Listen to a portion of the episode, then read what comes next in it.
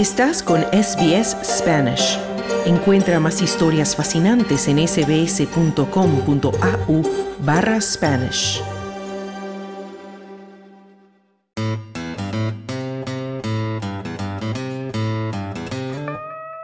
Isa Catepillán sabía desde hace muchos años que con sus estudios de ingeniería comercial no iría muy lejos. Sin embargo, lo intentó. Trabajó tres años en un banco en Chile, su país natal, pero nunca sintió que eso era lo suyo. Así que un buen día, a sus 28 años, decidió emprender un viaje para encontrarse a sí misma.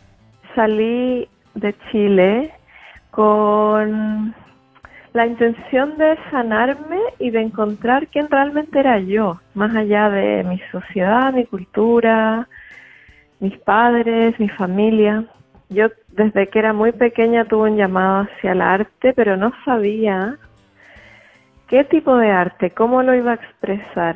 Em, de chica siempre eh, probé muchas cosas, toqué instrumentos, pinté, luego más adelante hice mosaicos, hice joyas.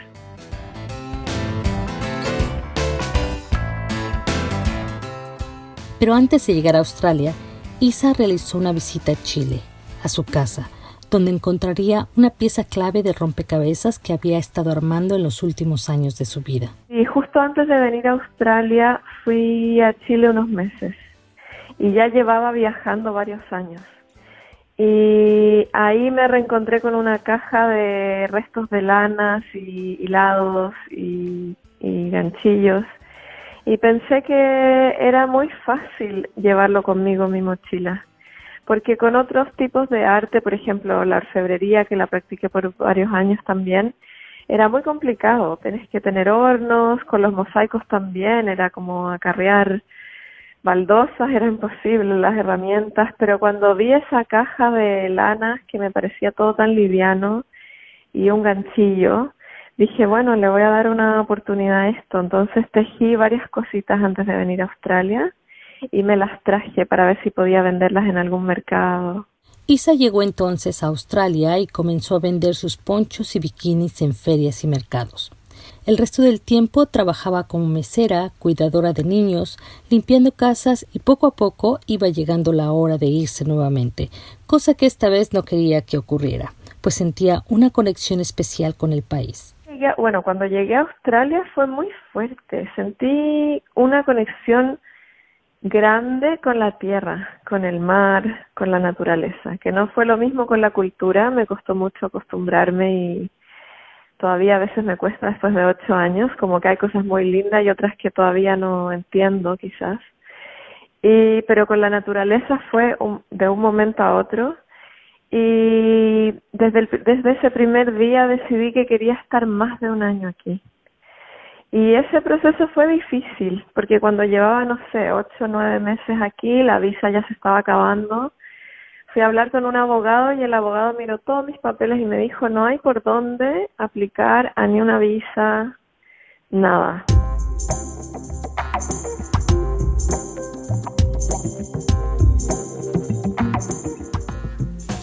A los pocos meses a Isa se le presentó la oportunidad de quedarse en Australia y ella, aunque estaba feliz con la idea, entró en una especie de crisis existencial. Dejaría de ser trutamundos para ser una residente australiana. Y ahí me vino una crisis muy grande, la verdad. Ahí ya me di cuenta que no, cuando ya mandamos la aplicación, que ya no era una viajera, que ya estaba en proceso de ser una residente permanente. Y mientras era viajera no me importaba atender mesas o cuidar niños, pero cuando ya me fui quedando y dije, ya voy a ser una residente muy pronto, ya no es lo mismo.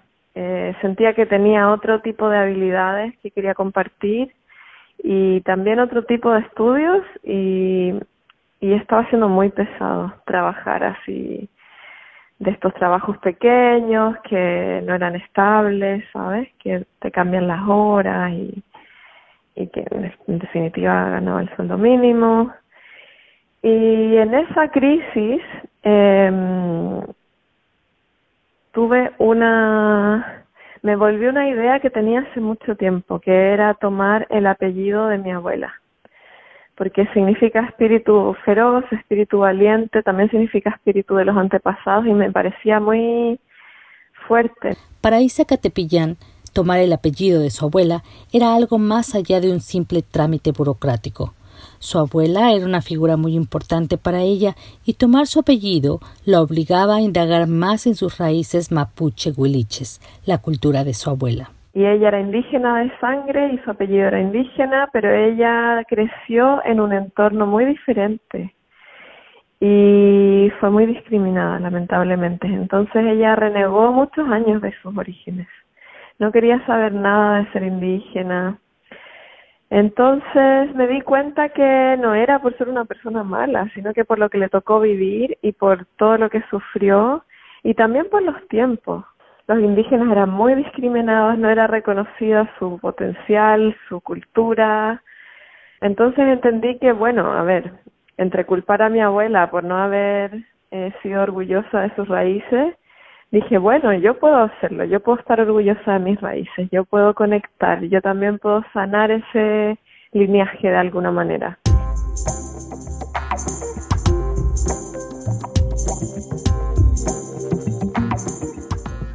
Cuenta Isa que las primeras semanas de llevar el apellido de su abuela fueron una especie de crisis. Sabía que tenía un compromiso con su abuela de portar su apellido con orgullo, pero no encontraba la manera de hacerlo de manera tangible. Así que un poco como terapia, un poco para seguir con su trabajo de producir prendas para vender, Isa volvió a la faena de sentarse a tejer. Durante esos mismos días y, y en la mitad de esta crisis que te contaba, empecé a tejer el primer vestido como más complejo. Y se me ocurrió la idea porque pensé que era algo original, que podía ser muy bonito viviendo en Byron Bay, que las novias se pudieran casar con, una opción como más natural y hecha a mano. Y dije, bueno, voy a hacer un vestido de novia que me va a tardar quizás un año, pero quiero aprender. Y me tardó un mes. Y durante ese proceso eh, no solo de autoconocimiento y de darme cuenta que, que si algo realmente me gustaba podía desarrollar una habilidad así de rápido, pero también lo sentí muy como que, como de la sangre, como que estaba canalizando algo. Lo que esta chilena aún no descubría es que la cultura de su abuela, los mapuche huiliches, tienen una tradición textil y de tejidos muy extendida y en una especie de historia de realismo mágico, una vez que Isa terminó el primer vestido de novia, se entregó a la tarea de tejer día y noche. Ella dice que fue una especie de catarsis tan poderosa que en seis meses logró lo inimaginable, completar su primera colección de vestidos de novia hechos totalmente a mano. De esta manera logró rendir homenaje a los linajes femeninos que le precedieron, las habilidades de las mujeres mapuche, huiliche, indígenas de la isla Chiloé en el sur de Chile, estaban de manifiesto en las creaciones de esta artista. Aprendí total y completamente sola, em, en un mes, por decirlo de alguna manera, y luego cada vez con cada vestido aprendí un poco más. Em, por eso fue tan mágico, por eso sentí que estaba canalizando algo. Yo de chica, de niña siempre tejí eh, a palillo o a ganchillo, pero sabía solamente los puntos básicos y sabía hacer formas eh, geométricas muy básicas, pero eh, lo de los vestidos vino solo. Y en el proceso sí que miré algunos tutoriales en internet y luego miré mucho mi ropa, cómo estaba hecha, como dónde había una pinza, dónde se agrandaba, dónde se achicaba y luego también aprendí sola a leer como eh, gráficos de puntos más complejos y empecé a, a aplicar algunas fórmulas matemáticas muy básicas y de repente salió el primer vestido y luego los siguientes cuatro vestidos.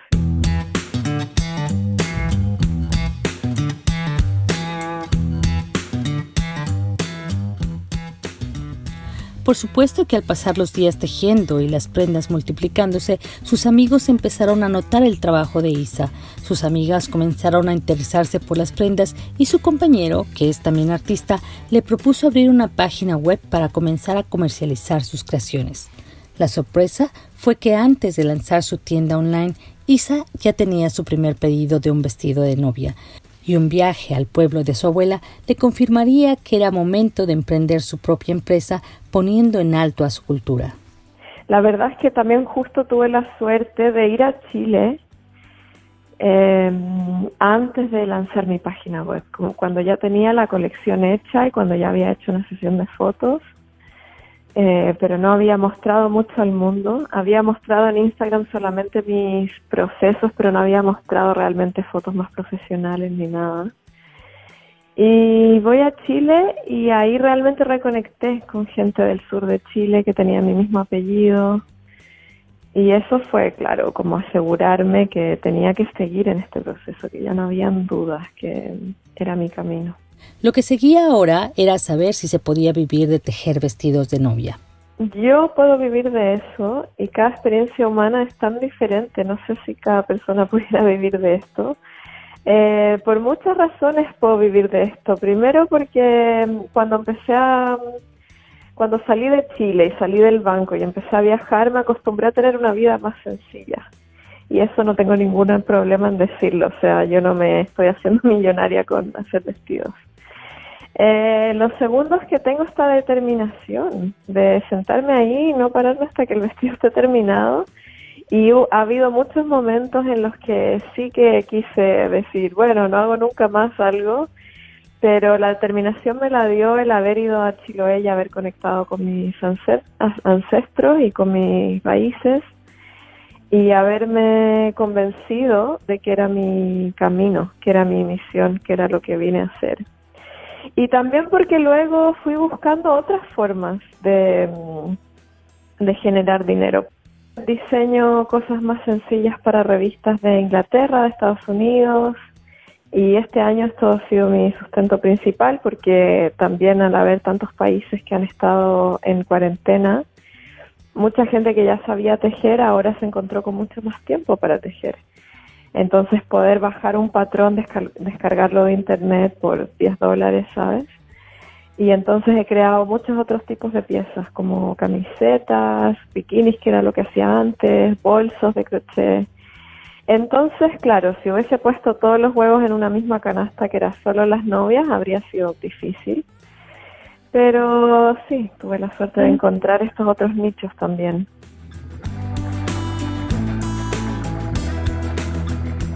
Dependiendo de la complejidad de la puntada y de la claridad que tenga la novia sobre lo que quiere, a Isa le puede llevar entre uno y dos meses diseñar y elaborar el vestido. Las creaciones de esta chilena radicada en Australia se inscriben dentro del movimiento slow fashion y buscan tener un impacto más allá de lo visual. Para Isa, su aportación a la industria de la moda es dejar de manifiesto que detrás de cada prenda hay unas manos generalmente femeninas que la elaboraron, ya sea de manera artesanal o industrial, y el precio que pagamos por lo que usamos es equivalente a la explotación o no explotación que recibe esa persona. Reportó para Radio SBS Silvia Rosas.